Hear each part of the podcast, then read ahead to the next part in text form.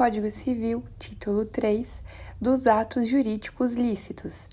Artigo 185. Aos atos jurídicos lícitos que não sejam negócios jurídicos, aplicam-se no que couber as disposições do título anterior. Título 3. Dos atos ilícitos. Artigo 186. Aquele que, por ação ou omissão voluntária, negligência ou imprudência violar direito e causar dano a outrem, ainda que exclusivamente moral, comete ato ilícito. Artigo 187. Também comete ato ilícito o titular de um direito que, ao exercê-lo, excede manifestamente os limites impostos pelo seu fim econômico ou social, pela boa-fé ou pelos bons costumes. Esse artigo 187 ele dá o, o conceito do que é abuso de direito, que é o exercer o direito em excesso, fora dos limites impostos pelo fim econômico ou pela boa-fé. Artigo 188. Não constituem atos ilícitos: 1. Um, os praticados em legítima defesa ou no exercício regular de um direito reconhecido. 2. A deterioração ou destruição da coisa alheia ou a lesão à pessoa, a fim de remover perigo iminente. Parágrafo único. No caso do inciso 2, o ato será legítimo somente quando as circunstâncias o tornarem absolutamente necessário, não excedendo os limites do indispensável para a remoção do perigo. Atenção para esse artigo 188, que em que pese esses atos praticados em legítima defesa ou em estado de perigo, não serem ilícitos, eles não descaracterizam o dever da pessoa que causou o dano de indenizar. É, todavia, é garantido ela, a ela o direito de regresso contra aquela pessoa que realmente é, deu origem a esse dano. Título 4. Da prescrição e da decadência. Capítulo 1. Da prescrição. Seção 1. Disposições gerais. Artigo 189. Violado o direito, nasce para o titular a pretensão, a qual se extingue pela prescrição, nos prazos a que aludem os artigos 205 e 206. Artigo 190. A exceção prescreve no mesmo prazo em que a pretensão. Artigo 191. A renúncia da prescrição pode ser expressa ou tácita e só valerá sendo feita sem prejuízo de terceiro depois que a prescrição se consumar Tácita é a renúncia quando se presume de fatos do interessado incompatíveis com a prescrição. Artigo 192. Os prazos de prescrição não podem ser alterados por acordo das partes. Artigo 193. A prescrição pode ser alegada em qualquer grau de jurisdição pela parte a quem aproveita. Artigo 194. Revogado. Artigo 195 os relativamente incapazes e as pessoas jurídicas têm ação contra os seus assistentes ou representantes legais que derem causa à prescrição ou não a alegarem oportunamente. Artigo 196. A prescrição iniciada contra uma pessoa continua a correr contra o seu sucessor. Seção 2. Das causas que impedem ou suspendem a prescrição. Artigo 197. Não corre a prescrição 1. Um, entre os cônjuges na constância do, da sociedade conjugal. 2. Entre ascendentes e descendentes durante o poder familiar. 3. Entre tutelados ou curatelados e seus tutores ou curadores durante a tutela ou curatela. Artigo 198. Também não corre a prescrição. 1. Um, contra os incapazes, de que trata o artigo 3, os absolutamente incapazes. 3 contra os ausentes do país em serviço público da União, dos estados ou dos municípios. 3. Contra os que se acharem servindo nas Forças Armadas em tempo de guerra. Artigo 199. Não corre igualmente a prescrição. 1. pendendo condição suspensiva. 2. Está, não estando vencido o prazo. 3. Pendendo a ação de evicção. Artigo 200. Quando a ação se originar de fato que deva ser apurado no juízo criminal, não correrá a prescrição antes da respectiva sentença definitiva. Artigo 201. Suspensa a prescrição em favor de um dos credores solidários, só aproveitam os outros se a obrigação for indivisível. Seção 3. Das causas que interrompem a prescrição. A interrupção da prescrição, que somente poderá ocorrer uma vez, dar-se-á 1. Um, por despacho do juiz, mesmo incompetente, que ordenar a citação, se o interessado a promover, no prazo e na forma da lei processual. 2. Por protesto, nas condições do inciso antecedente. 3. Por protesto cambial. 4 pela apresentação do título de crédito em juízo de inventário ou em concurso de credores. 5. Por qualquer ato judicial que constitua em mora o devedor. 6. Por qualquer ato inequívoco, ainda que extrajudicial, que importe reconhecimento do direito pelo devedor. Parágrafo único. A prescrição interrompida recomeça a correr da data do ato que a interrompeu ou do último ato do processo para a interromper. Importante apontar aqui que as causas interruptivas elas fazem com que o prazo comece a correr novamente do início, enquanto que as causas suspensivas, que foram as lidas no 197, 198, 199, elas suspendem, o, pra, o prazo ele é pausado ali, por exemplo, se já correu um ano, ele para ali naquele um ano e quando acaba essa causa suspensiva, ele volta a correr desse um ano, continua. E já na interrupção, não. Tenha decor... Caso tenha decorrido um ano, a partir do momento que vem essa causa interruptiva, ela começa, a... o prazo prescricional começa a contar do zero.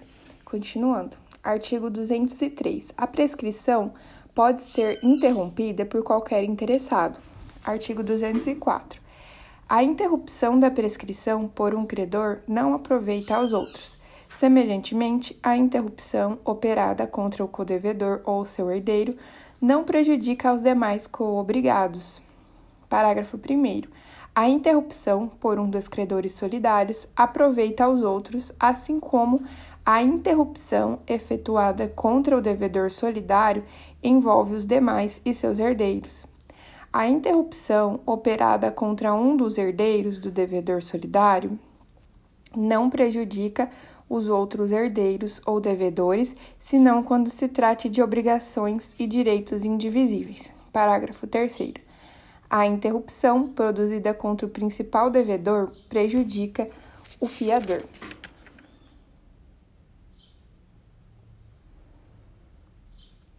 Importante apontar uma diferença aqui entre as causas suspensivas e as interruptivas com relação às obrigações solidárias. Aqui o 201, que fala com relação às causas suspensivas. Suspensa a prescrição em favor de, uns, de um dos credores solidários, só aproveitam os outros se a obrigação for indivisível, enquanto que na interrupção, na interrupção da prescrição, que no parágrafo 1 do 204, a interrupção por um dos credores solidários aproveita aos outros, assim como a interrupção efetuada contra o devedor solidário envolve os demais e seus herdeiros, já que a interrupção operada contra um dos herdeiros do devedor solidário não prejudica os outros herdeiros ou devedores, senão quando se trate de obrigações e direitos indivisíveis. Continuando, seção 4 dos prazos da prescrição. Artigo 205. A prescrição ocorre em 10 anos quando a lei não lhe haja fixado prazo menor. Então, o prazo geral de prescrição é 10 anos. Artigo 206. Prescreve. Parágrafo 1. Em um ano, a pretensão dos hospedeiros ou fornecedores de víveres destinados a consumo no próprio estabelecimento para o pagamento da hospedagem ou dos alimentos. 2. A pretensão do segurado contra o segurador ou a deste contra aquele contado o prazo. A. Para o segurado, no caso de seguro de responsabilidade civil, da data em que é citado para responder à ação de indenização proposta pelo terceiro prejudicado ou da data que a este, a este indeniza com a anuência do segurador. B. Quanto aos demais seguros, da ciência do fato gerador da pretensão. 3. A pretensão dos tabeliães, auxiliares da justiça, serventuários judiciais, árbitros e peritos pela percepção de emolumentos, custas e honorários. Lembrando que aqui o prazo ainda é de um ano, prazo prescricional de um ano. A pretensão contra peritos pela avaliação dos bens que entraram para a formação do capital de sociedade anônima, contado da publicação da ata de assembleia que aprovar o laudo.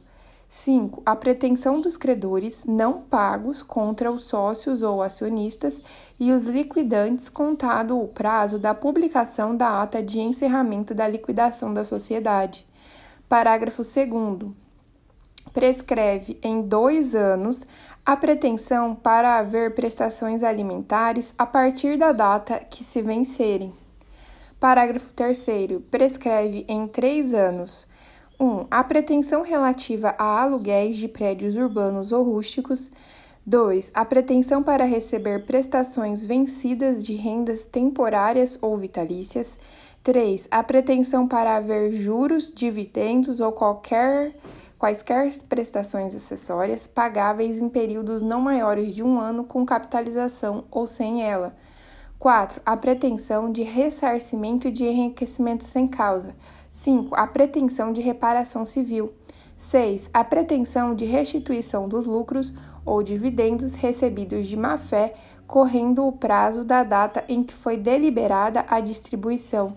7. A pretensão contra as pessoas em seguida indicadas por violação da lei ou do estatuto contado o prazo. A. Para os fundadores da publicação dos atos constitutivos da sociedade anônima. B. Para os administradores ou fiscais da apresentação aos sócios do balanço referente ao exercício em que a violação tenha sido praticada ou da reunião ou assembleia geral que, que dela deva tomar conhecimento. C. Para os liquidantes da primeira assembleia semestral posterior à violação. 8 a pretensão para haver o pagamento de títulos de crédito a contar do vencimento, ressalvadas as disposições de lei especial. 9. A pretensão do beneficiário contra o segurador e a do terceiro prejudicado no caso de seguro de responsabilidade civil obrigatório. Parágrafo 4. Em quatro anos, a pretensão relativa à tutela a contar da data da aprovação das contas. Em cinco anos, 1. A pretensão de cobrança de dívidas líquidas constantes de instrumento público ou particular. 2. A pretensão dos profissionais liberais em geral, procuradores judiciais, curadores e professores pelos seus honorários, contado o prazo da conclusão dos serviços, da cessação dos respectivos contratos ou mandato. 3. A pretensão do vencedor para haver do vencido o que dependeu em juízo, o que despendeu em juízo. Capítulo 2 da decadência. Artigo 207. Salvo disposição legal em contrário, não se aplica à decadência as normas que impedem, suspendem ou interrompem a prescrição. Aplica-se à decadência o disposto nos artigos 195 e 198, inciso 1. É, então, aplicam-se à decadência que a decadência não corre contra incapazes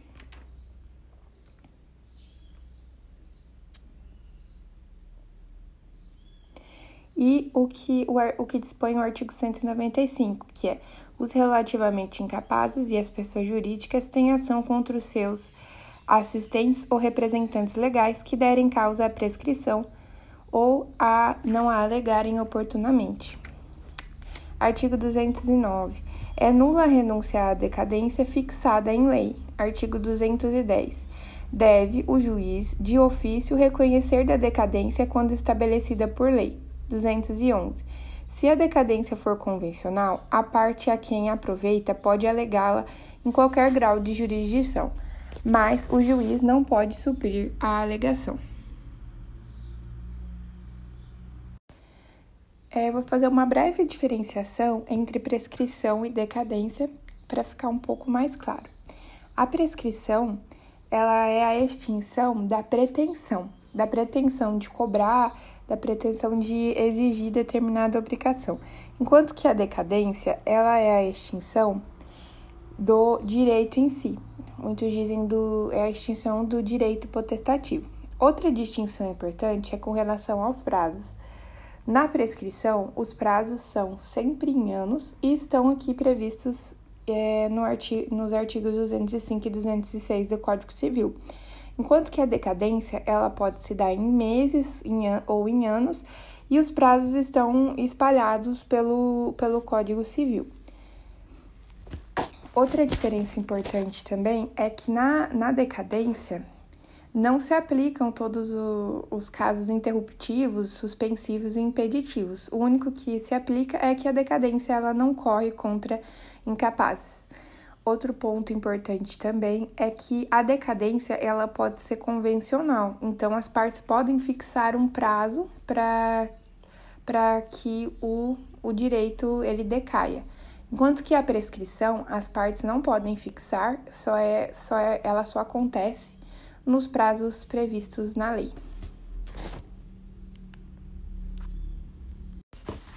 Título 5 da prova. Salvo o negócio jurídico a que se impõe forma especial, o fato jurídico pode ser provado mediante 1. Um, confissão 2. Documento 3. Testemunhas 4. Presunção 5. Perícia. Artigo 213. Não tem eficácia a confissão se provém de quem não é capaz de dispor do direito a que se referem os fatos confessados. Parágrafo único. Se feita a confissão por um representante, somente é eficaz no limite, nos limites em que este pode vincular o representado. Artigo 214. A confissão é irrevogável, mas pode ser anulada se decorreu de erro de fato ou de coação. Artigo 215. A escritura pública, pública lavrada em tabelião, em notas de tabelião, é documento dotado de fé pública fazendo prova plena. Parágrafo 1. Salvo quando exigidos por lei outros requisitos, a escritura pública deve conter 1. Um, data e local de sua realização. 2. Reconhecimento da identidade e capacidade das partes e de quantos hajam comparecido ao ato por si com representantes, intervenientes ou testemunhas. 3. Nome, nacionalidade, estado civil, profissão, domicílio e residência das partes e demais comparecentes, com a indicação, quando necessário, do regime de bens do casamento, nome do outro cônjuge e filiação. 4. Manifestação clara da vontade das partes e dos intervenientes. 5. Referência ao cumprimento das exigências legais e fiscais inerentes à legitimidade do ato. 6. Declaração de ter sido lida na presença das partes e demais comparecentes ou de que a todos a leram. 7. A assinatura das partes e dos demais comparecentes, bem como a do tabelião ou seu substituto legal, encerrando o ato. Parágrafo 2. Se algum comparecente não puder ou não souber escrever, outra pessoa capaz assinará por ele a seu rogo. Parágrafo 3. A escritura será redigida na língua nacional. Parágrafo 4. Se qualquer dos comparecentes não souber a língua nacional e o tabelião não entender o idioma, o idioma em que se expressa, deverá comparecer tradutor público para servir de intérprete ou, não havendo na, no, na localidade, outra pessoa capaz que, a juízo do tabelião, tenha idoneidade e, e conhecimento bastantes. Parágrafo 5 se algum dos comparecentes não for conhecido do tabelião, nem puder identificar-se por documento, deverão participar do ato pelo menos duas testemunhas que o conheçam e atestem sua identidade. Artigo 216. Farão a mesma prova que os originais as certidões textuais de qualquer peça judicial, do protocolo das audiências ou de outro qualquer livro a cargo do escrivão, sendo extraídas por ele ou sob a sua vigilância e por ele subs subscritas, assim como os traslados de autos, quando por outro escrivão consertados. Artigo 217. terão a mesma força probante os traslados e as certidões extraídos por tabelião ou oficial de registro de instrumentos ou documentos lançados em suas notas. Artigo 218. Os traslados e as certidões considerar-se-ão instrumentos públicos se os originais se houverem produzido em juízo como prova de algum ato Artigo 219. As declarações constantes de documentos assinados presumem-se verdadeiras em, relações, em relação ao signatário. Parágrafo único. Não tendo relação direta, porém, com as disposições principais ou com a legitimidade das partes, as declarações enunciativas não, não eximem o interessado em sua ver, veracidade do ônus de prová-la. Artigo 220. A anuência ou autorização de outrem, necessária à validade de um ato, provar-se-á do mesmo modo que este, e constará sempre que se possa do próprio instrumento. Artigo 221. O instrumento particular feito e assinado, ou somente assinado por quem esteja na livre disposição e administração de seus bens, prova as obrigações convencionais de qualquer valor, mas os seus efeitos, bem como os da cessão, não se operam a respeito de terceiros antes de registrado no registro público. Parágrafo único. A prova do instrumento particular pode suprir-se pelas outras de caráter legal. Artigo 222. O telegrama, quando lhes for contestada a autenticidade, faz prova mediante conferência com o original assinado. 223. A cópia fotográfica de documento conferida por tabelião de notas valerá como prova de declaração da vontade, mas, impugnada sua autenticidade, deverá ser exibido o original. Parágrafo único. A prova não supre a ausência do documento de crédito ou do original nos casos em que a lei ou as circunstâncias condicionarem o exercício do direito à sua exibição. 224. Os documentos redigidos em língua estrangeira serão traduzidos para o português para ter efeitos legais no país. 225. As reproduções fotográficas, cinematográficas, os registros fonográficos e, em geral, quaisquer outras reproduções mecânicas ou eletrônicas de fatos ou de coisas fazem prova plena destes, se a parte contra quem forem exibidos não lhes impugnar a exatidão. Artigo 226. Os livros e fichas dos empresários e sociedades provam contra as pessoas que o a que pertencem e em seu favor quando escriturados sem vício extrínseco ou intrínseco forem confirmadas por outros subsídios. Parágrafo único. A prova resultante dos livros e fichas não é bastante nos casos em que a lei exige escritura pública ou escrito particular revestido de requisitos especiais e pode ser ilidida pela comprovação da falsidade ou inexatidão dos lançamentos.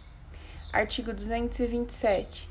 Revogado. Parágrafo único. Qualquer que seja o valor do negócio jurídico, a prova testemunhal é admissível como subsidiária ou complementar da prova por escrito, Artigo 228. Não podem ser admitidos como testemunhas os menores de 16 anos, os interessados no litígio, o amigo íntimo ou inimigo capital das partes, os cônjuges, os ascendentes, os descendentes e os colaterais até o terceiro grau de alguma das partes por consanguinidade ou afinidade. Parágrafo 1.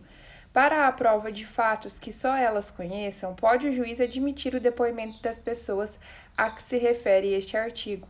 Parágrafo 2. A pessoa com deficiência poderá testemunhar em igualdade de condições com as demais pessoas, sendo-lhe assegurados todos os recursos de tecnologia assistiva. 231. Aquele que se nega a submeter-se a exame médico necessário não poderá aproveitar-se de sua recusa. 232. A recusa à perícia médica ordenada pelo juiz poderá suprir a prova que se pretendia obter com o exame. Parte especial, livro 1 do Direito das Obrigações. Título 1 das modalidades das obrigações. Capítulo 1 das obrigações de dar. Seção 1 das obrigações de dar coisa certa. Artigo 236.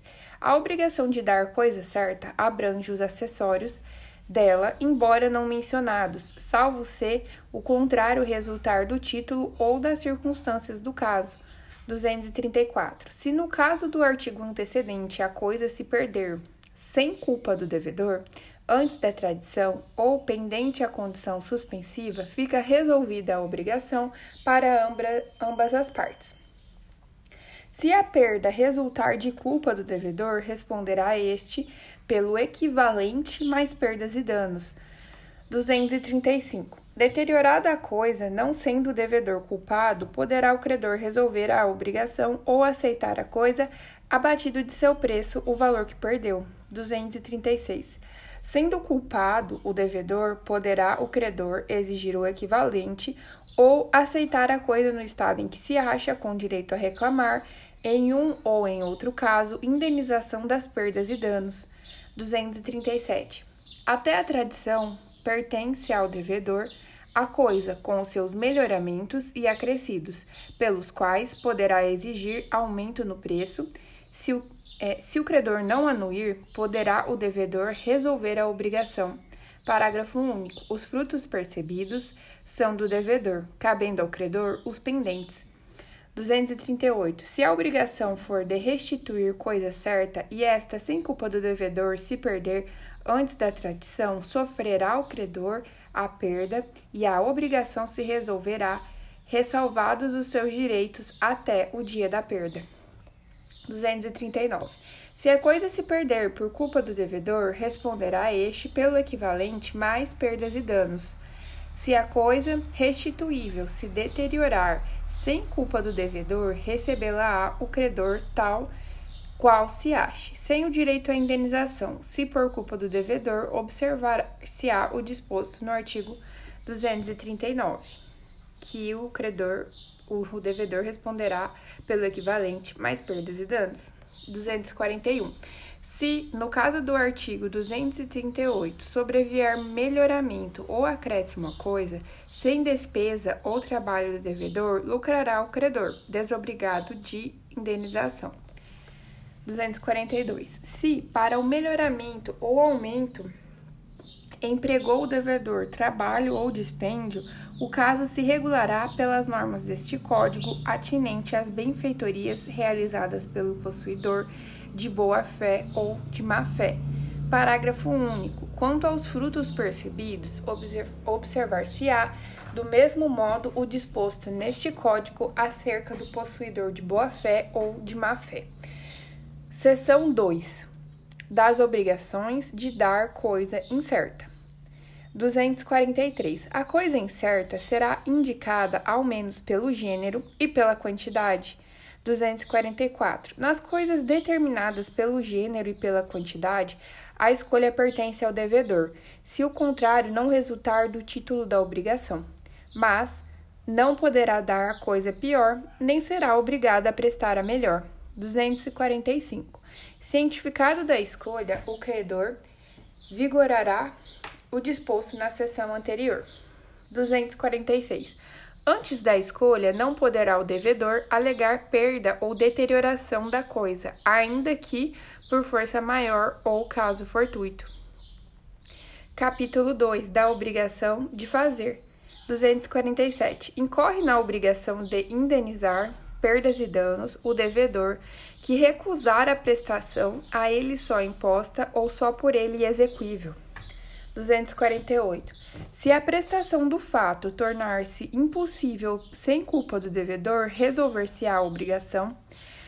Se por culpa dele, responderá por perdas e danos. 249. Se o fato puder ser executado por terceiro, será livre ao credor mandá-lo executar à custa do devedor, havendo recusa ou mora deste, sem prejuízo da indenização cabível. Parágrafo único. Em caso de urgência, pode o credor, independentemente de autorização judicial, executar ou mandar executar o fato, sendo depois ressarcido. Capítulo 3 das obrigações de não fazer. 250. Extingue-se a obrigação de não fazer, desde que, sem culpa, o devedor se lhe torne impossível abster-se do ato que se obrigou a não praticar. 251. Praticado pelo devedor o ato a cuja abstenção se obrigara, o credor pode exigir dele que o desfaça, sob pena de se desfazer à sua, à sua custa, ressarcindo o culpado perdas e danos. Em caso de urgência, poderá o credor desfazer ou mandar, mandar desfazer independentemente de autorização judicial, sem prejuízo do ressarcimento devido. Uma regra importante para se observar nas, nas obrigações é que sempre que há culpa do devedor, há perdas e danos, e quando não há culpa, ou o negócio se resolve ou há abatimento do preço. Capítulo 4 das obrigações alternativas. Artigo 252. Nas obrigações alternativas, a escolha cabe ao devedor, se outra coisa não se estipulou. Parágrafo 1. Não pode o devedor obrigar o credor a receber parte em uma prestação e parte em outra. Quando a obrigação for de prestações periódicos, periódicas, a faculdade de opção poderá ser exercida em cada período. No caso de pluralidade de optantes, não havendo acordo unânime entre eles, decidirá o juiz, findo o prazo por este assinado para a deliberação. Parágrafo 4. Se o título deferir a opção a terceiro e este não o quiser ou não puder exercê-la, caberá ao juiz a escolha, se não houver acordo entre as partes. 253. Se uma das duas prestações não puder ser objeto de obrigação ou se tornada inexequível, subsistirá o débito quanto à outra.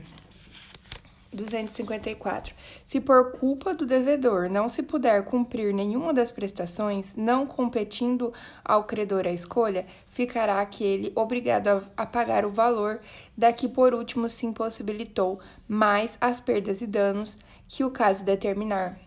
Artigo 255. Quando a escolha couber ao credor e uma das prestações tornar-se impossível por culpa do devedor, o credor terá direito de exigir a prestação subsistente ou o valor da outra com perdas e danos. Se, por culpa do devedor, ambas as prestações se tornarem inexequíveis, poderá o credor reclamar o valor de qualquer das duas, além da indenização por perdas e danos. 256. Se todas as prestações se tornarem impossíveis sem culpa do devedor, extinguir-se-á a obrigação. Capítulo 5. Das obrigações divisíveis e indivisíveis. Artigo 257. Havendo mais de um devedor ou mais de um credor em obrigação divisível, esta presume-se dividida em tantas obrigações iguais e distintas quantos os credores ou devedores Artigo 258. A obrigação é indivisível quando a prestação tem por objeto uma coisa ou um fato não suscetível de, de divisão por sua natureza, por motivo de ordem econômica ou dada a razão determinante do negócio jurídico. 259. Se, havendo dois ou mais devedores, a prestação não for divisível, cada um será obrigado pela dívida toda. Parágrafo único.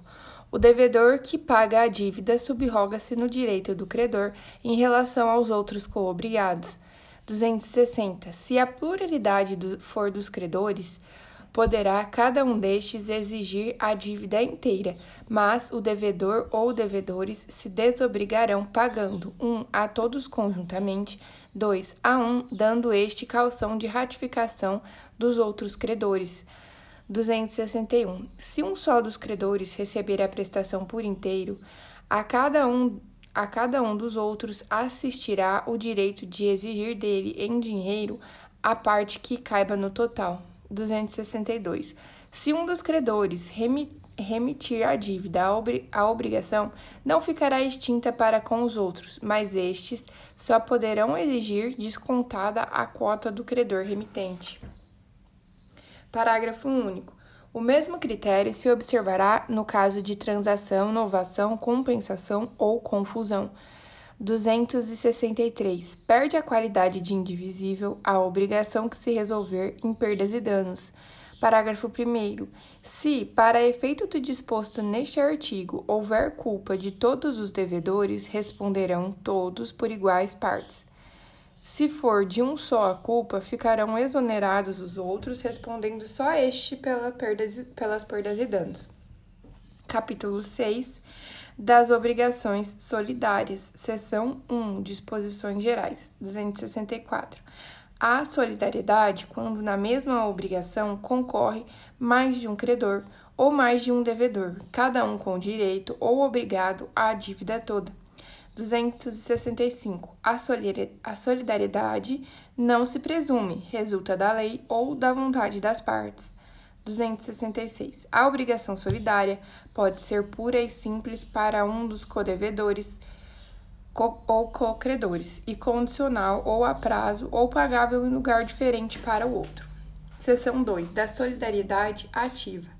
Cada um 267. Cada um dos credores solidários tem direito a exigir do devedor o cumprimento da prestação por inteiro. 268. Enquanto alguns, alguns dos credores solidários não demandarem o devedor comum, a qualquer daqueles poderá este pagar. 268. O pagamento feito a um dos credores solidários extingue a dívida até o montante do que foi pago. 270. Se um dos credores solidários falecer deixando herdeiros, cada um destes só terá direito a exigir e receber a quota do crédito que corresponder ao seu quinhão hereditário, salvo se a obrigação for indivisível. 271. Convertendo-se a prestação em perdas e danos, subsiste para todos os efeitos a solidariedade. 272. O credor que tiver remitido a dívida ou recebido o pagamento responderá aos outros pela parte que lhes caiba. 273.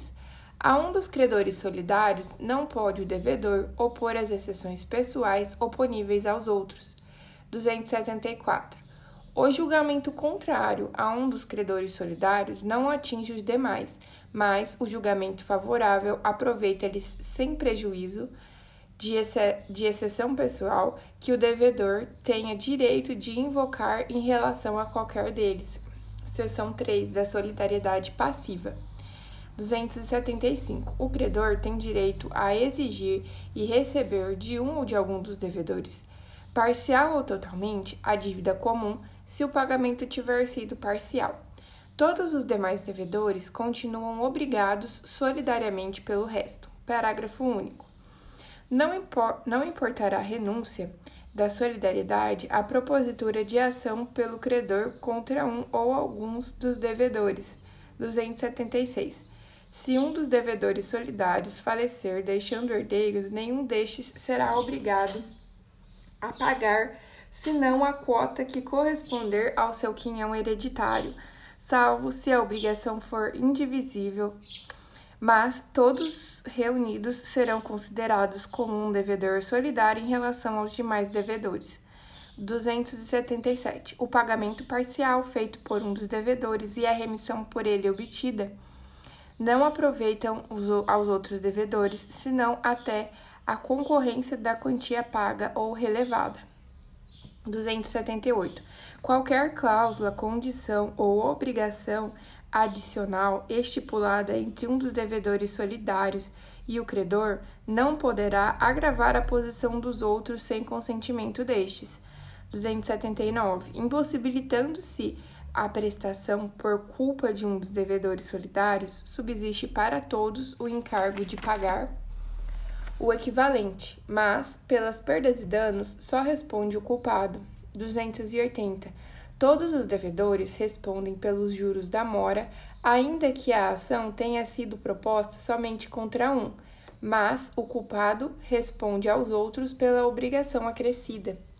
281. O devedor demandado pode opor ao credor as exceções que lhe forem pessoais e as comuns a todos, não lhe aproveitando as exceções pessoais a outro codevedor.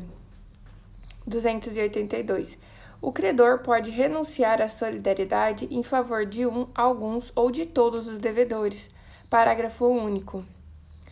Se o credor exonerar da solidariedade um ou mais devedores, subsistirá a dos demais.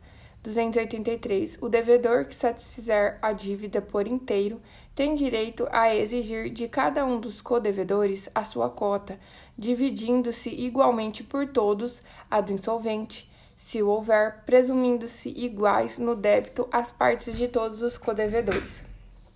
284. No caso de rateio entre os codevedores, contribuirão também os exonerados da solidariedade pelo credor, pela parte que na obrigação incumbia, incumbia ao insolvente. 285. Se a dívida solidária interessar exclusivamente a um dos devedores, responderá este por toda ela para com aquele que pagar. Título 2. Da transmissão das obrigações. Capítulo 1. Da cessão de crédito. 286. O credor pode ceder o seu crédito se a isso não se opuser a natureza da obrigação, a lei ou a convenção com o devedor. A cláusula, a cláusula proibitiva da cessão não poderá ser oposta ao cessionário de boa-fé se não constar do instrumento da obrigação. 287. Salvo disposição em contrário, na cessão de um crédito abrangem-se todos os seus acessórios. 288. É ineficaz em relação a terceiros a transmissão de um crédito se não celebrar-se mediante instrumento público ou instrumento particular revestido das solenidades do parágrafo 1 do artigo 654. 289. O cessionário de crédito hipotecário tem o direito de fazer averbar a cessão no registro do imóvel. 290. A cessão do crédito não tem eficácia em relação ao devedor, senão quando a este notificado, mas por notificado se tem o devedor que, em escrito público ou particular, se declarou ciente da cessão feita. 291. Ocorrendo várias cessões do mesmo crédito, prevalece a que se completar com a tradição do título do crédito cedido. 292. Fica Desobrigado o devedor que, antes de ter conhecimento da cessão, paga ao credor primitivo, ou que, no caso de mais de uma cessão notificada, paga ao cessionário que lhe apresenta com o título de cessão o da obrigação cedida. Quando o crédito constar de escritura pública, prevalecerá a prioridade da notificação. 293. Independentemente do conhecimento da cessão pelo devedor, pode o cessionário exercer os atos conservatórios do direito cedido. 294.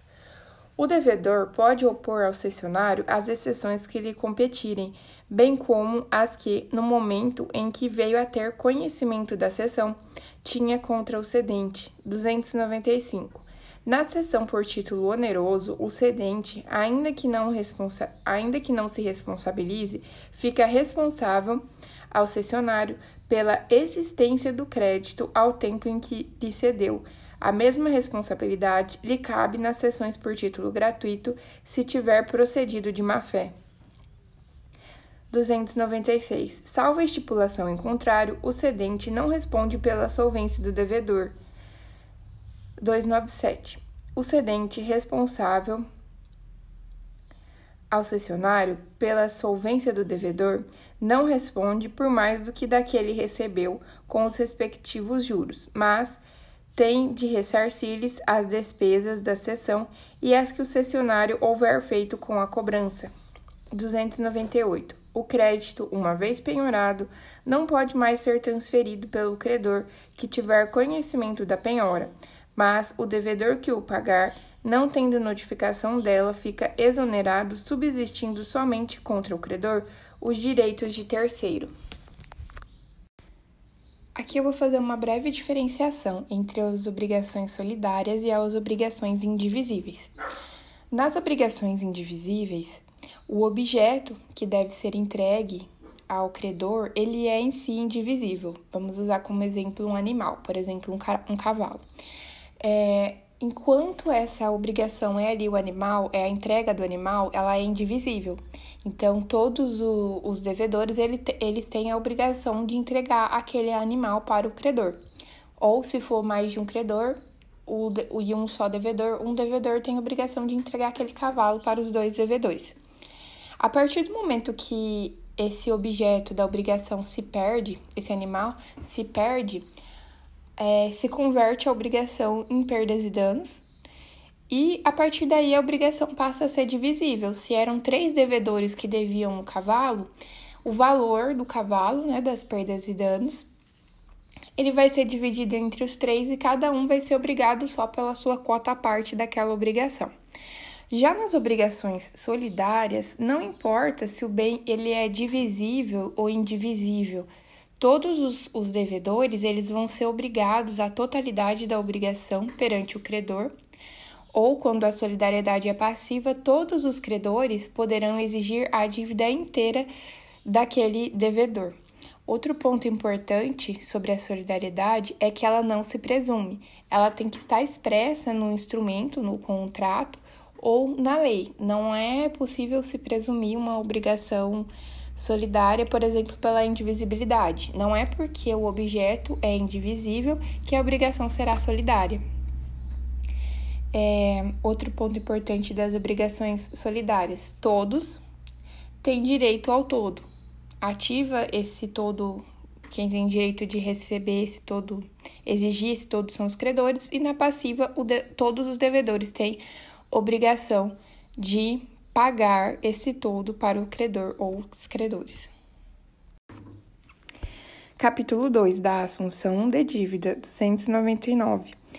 É facultado a terceiro assumir a obrigação do devedor com o consentimento expresso do credor ficando exonerado o devedor primitivo, salvo se aquele, ao tempo da assunção, era insolvente e o credor o ignorava. Parágrafo único. Qualquer das partes pode assinar prazo ao credor para que consinta na assunção da dívida, interpretando-se o seu silêncio como recusa. Artigo 300.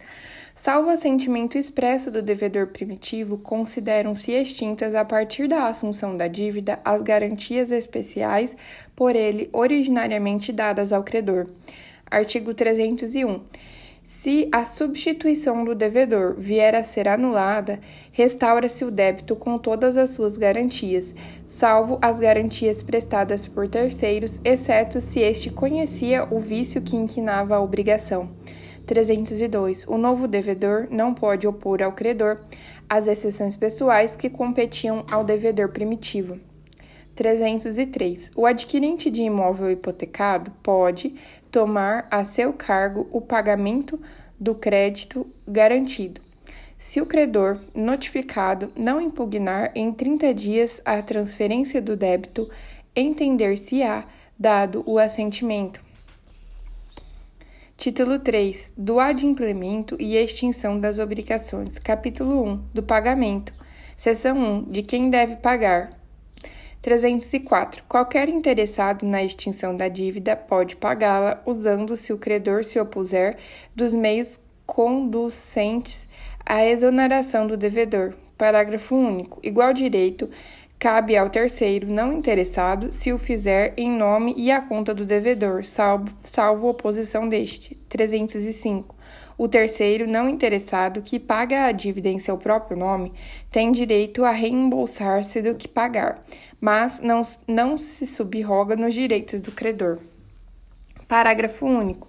Se antes de vencida a dívida, só terá direito ao reembolso no vencimento. 306. O pagamento feito por terceiro com desconhecimento ou oposição do devedor não obriga a reembolsar aquele que pagou se o devedor tinha meios para elidir a ação. 307.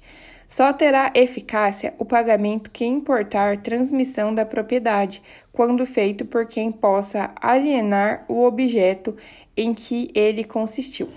Parágrafo único. Se se der em pagamento coisa fungível, não se poderá mais reclamar do credor que de boa fé recebeu e consumiu, ainda que o solvente não tivesse o direito de aliená-la. Seção 2. Daqueles a quem se deve pagar. O pagamento deve ser feito ao credor ou a quem de direito o represente, sob pena de só valer depois de por ele ratificado, ou tanto quanto reverter em seu proveito. Artigo 309. O pagamento feito de boa-fé ao credor putativo é válido, ainda provado depois que não era credor. 310. Não vale o pagamento cientemente feito ao credor incapaz de quitar, se o devedor não provar que, em benefício dele, efetivamente reverteu. 311. Considera-se autorizado a receber o pagamento o portador da quitação, salvo se as circunstâncias contrariarem a presunção daí resultante. 312. Se o devedor pagar ao credor, apesar de intimado da penhora feita sob o crédito ou da impugnação, a ele oposta por terceiros, o pagamento não valerá contra estes, que não que poderão constranger o devedor a pagar de novo, ficando-lhe ressalvado o regresso contra o credor. Seção 3. Do objeto do pagamento e sua prova. Artigo 313. O credor não é obrigado a receber prestação diversa da que lhe é devida, ainda que mais valiosa. Artigo 314. Ainda que a obrigação tenha por objeto prestação divisível, não pode o credor ser obrigado a receber, nem o devedor a pagar por partes, se assim não se ajustou. 315. As dívidas em dinheiro deverão ser pagas no vencimento em moeda corrente e pelo valor nominal, salvo dispostos nos artigos subsequentes. Artigo 316. É lícito convencionar o aumento progressivo de prestações sucessivas. 317. Quando, por motivos imprevisíveis, sobrevier desproporção manifesta entre o valor da prestação devida e o do momento de sua execução, poderá o juiz corrigi-lo a pedido da parte, de modo que assegure, quando possível, o valor real da prestação. 318. São nulas as convenções de pagamento em ouro ou em moeda estrangeira, bem como para compensar a diferença entre o valor desta e o da moeda nacional, excetuados os casos previstos na legislação especial. 319. O devedor que paga tem direito à quitação regular e pode reter o pagamento enquanto não lhe seja dada. Artigo 320. A quitação, que sempre poderá ser dada por instrumento particular, designará o valor e a espécie da dívida quitada, o nome do devedor ou quem por este pagou, o tempo e o lugar do pagamento, com a assinatura do credor ou do seu representante. Parágrafo único. Ainda sem os requisitos estabelecidos neste artigo, valerá a quitação se de seus termos ou das circunstâncias resultar haver sido paga a dívida.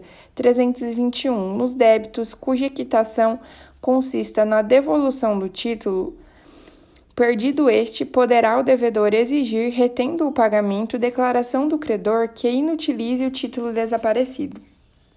322. Quando o pagamento for em quotas periódicas, a quitação da última estabelece, até prova em contrário, a presunção de estarem solvidas as anteriores. 323. Sendo a quitação do capital sem reserva dos juros, estes presumem-se pagos. 324. A entrega do título ao devedor firma a presunção do pagamento. Parágrafo único. Ficará sem efeito a quitação assim operada se o credor provar em 60 dias a falta do pagamento. 325. Presumem-se a cargo do devedor as despesas com o pagamento e a quitação. Se ocorrer aumento por fato do credor, suportará este a despesa acrescida. 326. Se o pagamento se houver de fazer por medida ou peso, entender-se-á no silêncio das partes que aceitaram os do lugar da execução. Seção 4. Do lugar do pagamento. 327.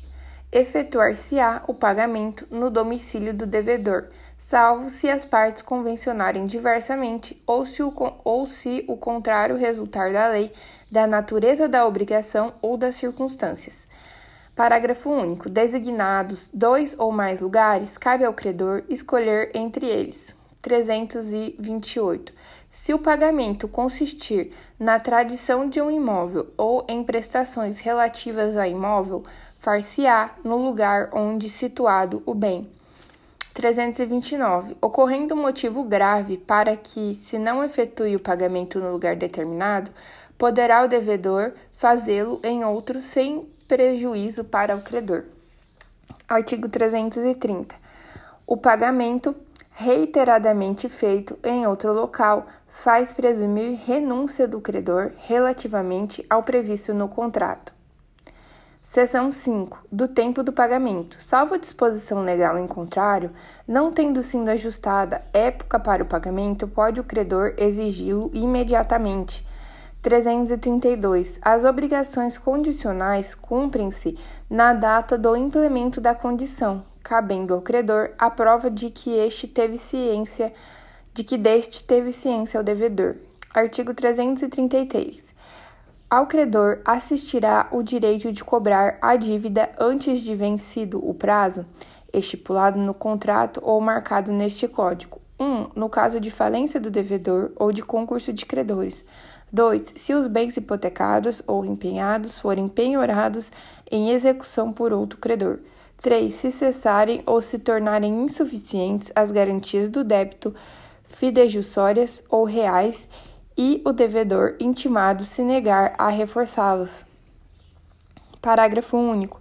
Nos casos deste artigo, se houver no débito solidariedade passiva, não se reputará vencido quanto aos outros devedores solventes.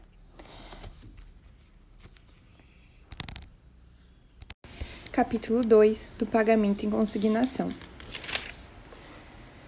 334. Considera esse pagamento e extingue a obrigação o depósito judicial ou, ou em estabelecimento bancário da coisa devida, nos casos e formas legais. 335. A consignação tem lugar. 1. Um, se o credor não puder ou sem justa causa recusar receber o pagamento ou dar quitação na forma devida. 2. Se o credor não for nem mandar receber a coisa no lugar, tempo e condição devidos. 3.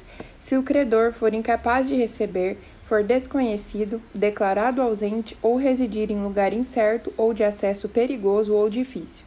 4. Se ocorrer dúvida sobre quem deva legitimamente receber o objeto do pagamento.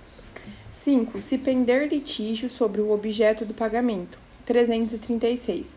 Para que a consignação tenha força de pagamento, será mister concorram em relação às pessoas, ao objeto, modo e tempo todos os requisitos sem os quais não é válido o pagamento. 337.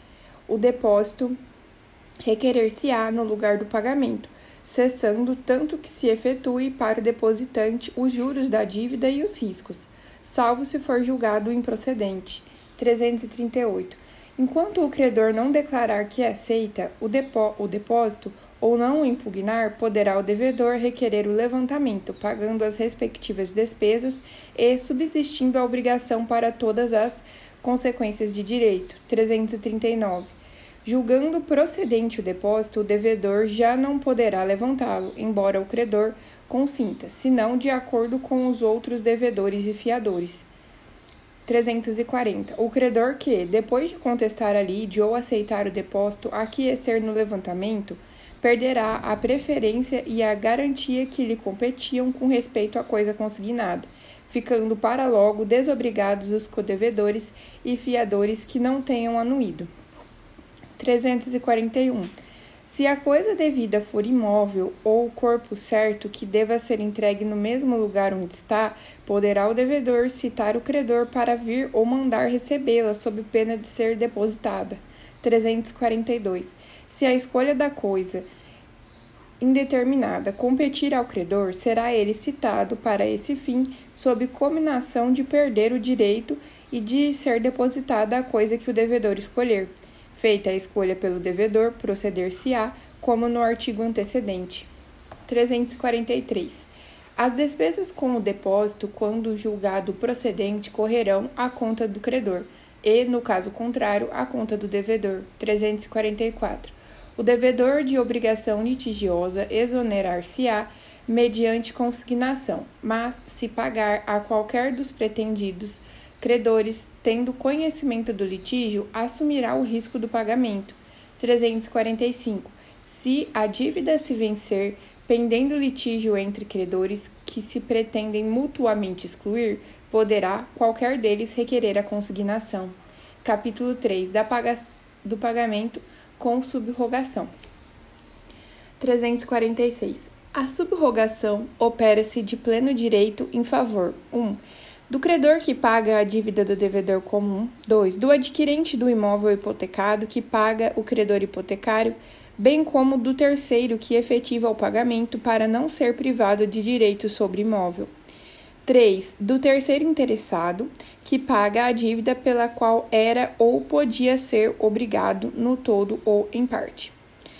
347. A subrogação é convencional. 1. Um, quando o credor recebe o pagamento de terceiro expressamente, e expressamente lhe transfere todos os seus direitos. 2. Quando terceira pessoa empresta ao devedor a quantia precisa para solver a dívida sobre a condição expressa de ficar o mutuante subrogado nos direitos do credor satisfeito. 348. Na hipótese do inciso 1 do artigo antecedente, vigorará o disposto quanto à cessão do crédito. 349. A subrogação transfere ao novo credor todos os direitos, ações, privilégios e garantias do primitivo em relação à dívida contra o devedor principal e os fiadores. 350. Na subrogação legal, o subrogado não poderá exercer os direitos e as ações do credor, senão até a soma que tiver desembolsado para desobrigar o devedor. 351. O credor originário, só em parte reembolsado, terá preferência ao subrogado na cobrança da dívida restante se os bens do devedor não chegarem para saldar inteiramente o que a um e outro dever. Capítulo 4 da imputação do pagamento 352. A pessoa obrigada por dois ou mais débitos da mesma natureza a um só credor tem o direito de indicar a qual deles oferece pagamento, se todos forem líquidos e vencidos. 353. Não tendo o devedor declarado em qual das dívidas líquidas e vencidas quer imputar o pagamento, se aceitar a quitação de uma delas, não terá direito a reclamar contra a imputação feita pelo credor, salvo provando haver ele cometido violência ou dolo. 354 havendo capital e juros, o pagamento imputar-se-á primeiro nos juros vencidos e depois no capital, salvo a estipulação em contrário ou se o credor passar a quitação por conta do capital. 355. Se o devedor não fizer a indi indicação do artigo 352, a quitação for omissa quanto à imputação, esta se fará nas dívidas líquidas e vencidas em primeiro lugar se as dívidas forem todas líquidas e vencidas ao mesmo tempo, a imputação far-se-á na mais onerosa. Capítulo 5 da dação em pagamento. 356. O credor pode consentir em receber prestação diversa da que lhe é devida. 357. Determinado o preço da coisa dada em pagamento, as relações entre as partes regular-se-ão pelas normas do contrato de compra e venda. 358. Se for título de crédito, a coisa dada em pagamento, a transferência importará em cessão. 359. Se o credor for evicto da coisa recebida em pagamento, receber-se-á a obrigação primitiva, ficando sem efeito a quitação dada, ressalvados os direitos de terceiro. Da novação dá-se a novação. 1. Um, quando o devedor contrai com o credor nova dívida para extinguir e substituir a anterior. 2. Quando novo devedor sucede ao antigo, ficando este quite com o credor. 3. Quando, em virtude de obrigação nova, outro, cre outro credor é substituído ao antigo, ficando o devedor quite com este. 361. Não havendo ânimo de inovar, expresso ou tácito, mas inequívoco, a segunda obrigação confirma simplesmente a primeira. 362. A novação por substituição do devedor pode ser efetuada independentemente de consentimento deste. 363. Se o novo devedor for insolvente, não tem o credor, o aceitou ação regressiva contra o primeiro, salvo se este obteve por má-fé a substituição. 364. A novação extingue os acessórios e garantias da dívida sempre que não houver estipulação em contrário. Não aproveitará, contudo, ao credor ressalvar o penhor, a hipoteca ou a anticrise se os bens dados em garantia pertencerem a terceiro que não for parte da nova, na novação. 365. Operada a novação entre o credor e um dos devedores solidários, somente sobre os bens do que contrair a nova obrigação subsistem as preferências e garantias do crédito novado. Os outros devedores solidários ficam, por esse fato, exonerados.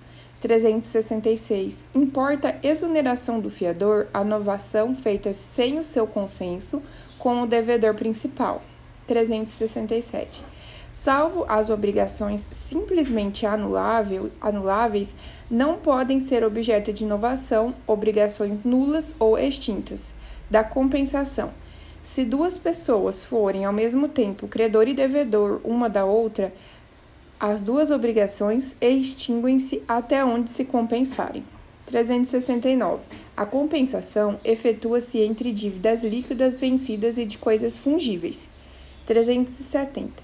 Embora seja do mesmo gênero, as coisas fungíveis, objeto das duas prestações, não se compensarão, verificando-se que diferem na, na qualidade quanto especificado no contrato. 371. O devedor somente pode compensar com o credor o que lhe dever, mas o fiador pode compensar, compensar sua dívida a de seu credor ao afiançado. 372. Os prazos de favor, embora consagrados pelo uso geral, não obstam a compensação. 373. A diferença de causa nas dívidas não impede a compensação, exceto se provear de esbulho, furto ou roubo, se uma se originar de comodato, depósito ou alimentos, se uma for de coisa não suscetível de penhora. 375. Não haverá compensação quando as partes, por mútuo acordo, a excluírem ou, no caso de renúncia prévia de uma delas. 376. Obrigando-se por terceiro, uma pessoa não pode compensar essa dívida com a que o credor dele lhe dever.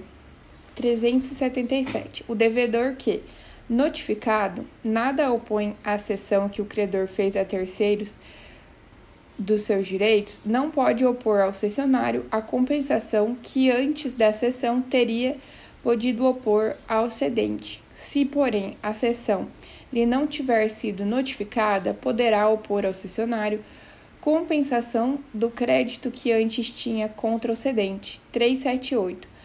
Quando as duas dívidas não são pagáveis no mesmo lugar, não se pode compensar sem, dedu sem dedução das despesas necessárias à operação. 379. Sendo a mesma pessoa obrigada por várias dívidas compensáveis, serão observadas, no compensá-las, as regras estabelecidas quanto à imputação do pagamento. 380. Não se admite a compensação em prejuízo de direito de terceiro. O devedor que se torne credor do seu credor, depois de penhorado o crédito deste, não pode opor ao exequente a compensação de que contra o próprio credor disporia. Capítulo 8 da confusão. 381. Extingue-se a obrigação desde que na mesma pessoa se confundam as qualidades de credor e devedor. 382. A confusão pode verificar-se a respeito de toda a dívida ou só de parte dela. 383. A confusão operada na pessoa do credor ou do devedor solidário só extingue a obrigação até a concorrência da respectiva parte no crédito ou na dívida, subsistindo quanto ao mais a solidariedade. 384. Cessando a confusão, para logo se restabelece com todos os seus acessórios a obrigação anterior. Capítulo 9 da remissão das dívidas. 385. A remissão da dívida aceita pelo devedor extingue a obrigação, mas sem prejuízo de terceiro. 386. A devolução voluntária do título da obrigação, quando por escrito particular prova desoneração do devedor e seus coobrigados, se o credor for capaz de alienar e o devedor capaz de adquirir. 387. A restituição voluntária do objeto empenhado prova a renúncia do credor à garantia real, não a extinção da dívida. 388. A remissão concedida a um dos codevedores extingue a dívida na parte a ela correspondente, de modo que, ainda reservando o credor a solidariedade contra os outros, já lhes não pode cobrar o débito sem a dedução da parte remitida. Título 4 do Inadimplemento das Obrigações. Capítulo 1 Disposições Gerais. Artigo 389. Não cumprida a obrigação, responde o devedor por perdas e danos, mais juros e atualização monetária, segundo índices oficiais regularmente estabelecidos e honorários de advogado. 390. Nas obrigações negativas, o devedor é havido por inadimplente desde o dia em que executou o ato de que se devia abster. 391. Pelo inadimplemento das obrigações, respondem todos os bens do devedor. 392. Nos contratos benéficos, respondem por simples culpas por simples culpa o contratante a quem o contrato aproveite, e por dolo aquele a quem não favoreça. Nos contratos onerosos, responde cada uma das partes por culpa, salvo as exceções previstas em lei. 393. O devedor não responde pelo prejuízo resultante de caso fortuito ou força maior, se expressamente não se houver por eles responsabilizado. Parágrafo único. O caso fortuito ou de força maior verifica-se no fato necessário, cujos efeitos não eram possíveis evitar ou impedir. Capítulo 2 da mora. Considera-se em mora o devedor que não efetuar o pagamento e o credor que não quiser recebê-lo no tempo, lugar e forma que a lei ou a convenção estabelecer. 395. Responde o devedor pelos prejuízos a que sua mora der causa, mais juros, atualização dos valores monetários segundo índices oficiais regularmente estabelecidos e honorários de advogado. Parágrafo único. Se a prestação, devido à mora, tornar-se inútil ao credor, este poderá enjeitá-la e exigir a satisfação das perdas e danos. 396. Não havendo foto ou fato ou omissão imputável ao devedor, não incorre este em mora. 397. O inadimplemento da obrigação positiva e líquida, líquida no seu tempo constitui de pleno direito em mora ao devedor. Parágrafo único. Não havendo termo, a mora se constitui mediante interpelação judicial ou extrajudicial. 398. Nas obrigações provenientes de ato ilícito, considera-se o devedor em mora desde que o praticou. 399. O devedor em mora responde pela impossibilidade da prestação, embora essa impossibilidade resulte de caso fortuito ou força maior, se estes ocorreram durante o atraso salvo se provar isenção de culpa ou que o dano sobre, sobreviria ainda quando a obrigação fosse oportunamente desempenhada. 400. A mora do credor subtrai o devedor isento de dolo à responsabilidade pela conservação da coisa, obriga o credor a ressarcir as despesas empregadas em conservá-la e sujeita-o a recebê-la pela estimação mais favorável ao devedor, se o seu valor oscilar entre o dia estabelecido para o pagamento e o dia de sua efetivação. 401. Purga-se a mora. 1.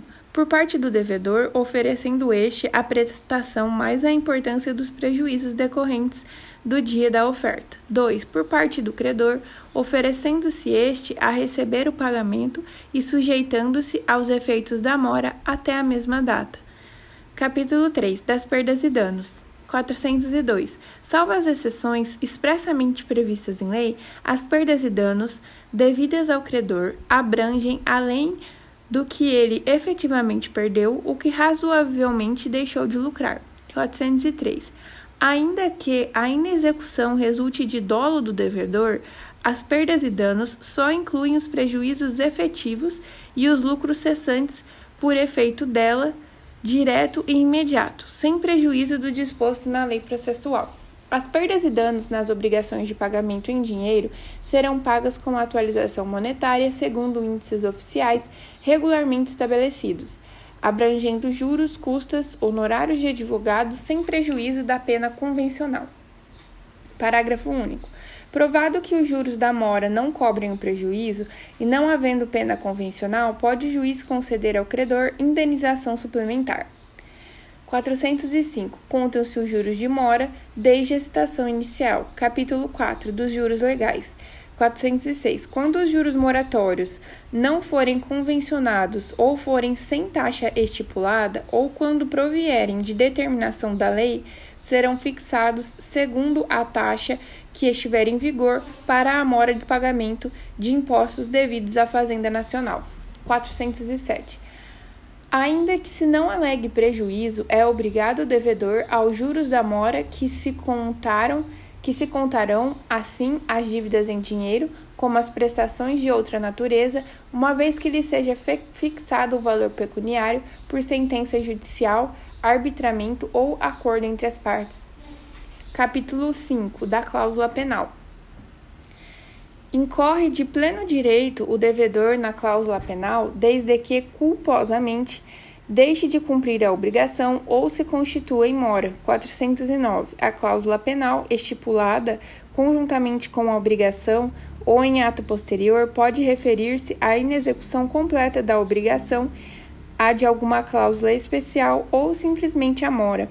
410. Quando se estipular a cláusula penal, para o caso de total inadimplemento da obrigação, esta converter-se-á em alternativa a benefício do credor. 411.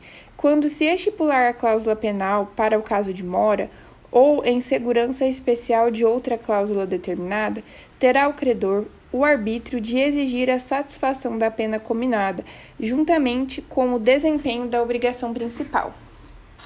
412. O valor da combinação imposta na cláusula penal não pode exceder o da obrigação principal. 413. A penalidade deve ser reduzida equitativamente pelo juiz se a obrigação principal tiver sido cumprida em parte ou se o montante da penalidade for manifestamente excessivo, tendo-se em vista a natureza e a finalidade do negócio. 414.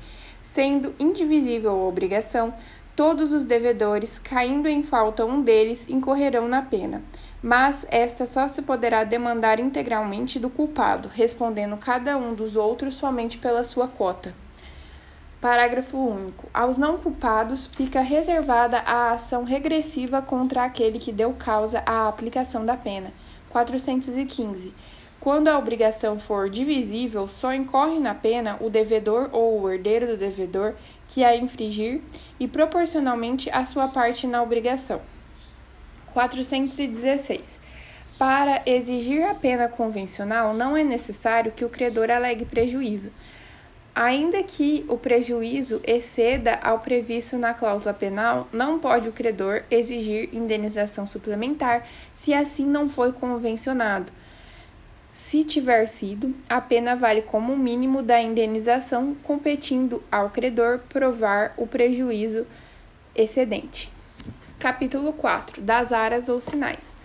Se, por ocasião da conclusão do contrato, uma parte der a outra, a título de aras, dinheiro ou outro bem móvel, deverão as arras em caso de execução, ser restituídas ou computadas na, prestação devida, se do mesmo gênero da principal. 418. Se a parte que deu as, as arras não executar o contrato, poderá a outra tê-lo por desfeito, retendo-as. Se a inexecução foi de quem recebeu as arras, poderá quem as deu haver o contrato por desfeito e exigir sua devolução mais o equivalente, com atualização monetária segundo índices oficiais regularmente estabelecido, estabelecidos, juros e honorários de advogado.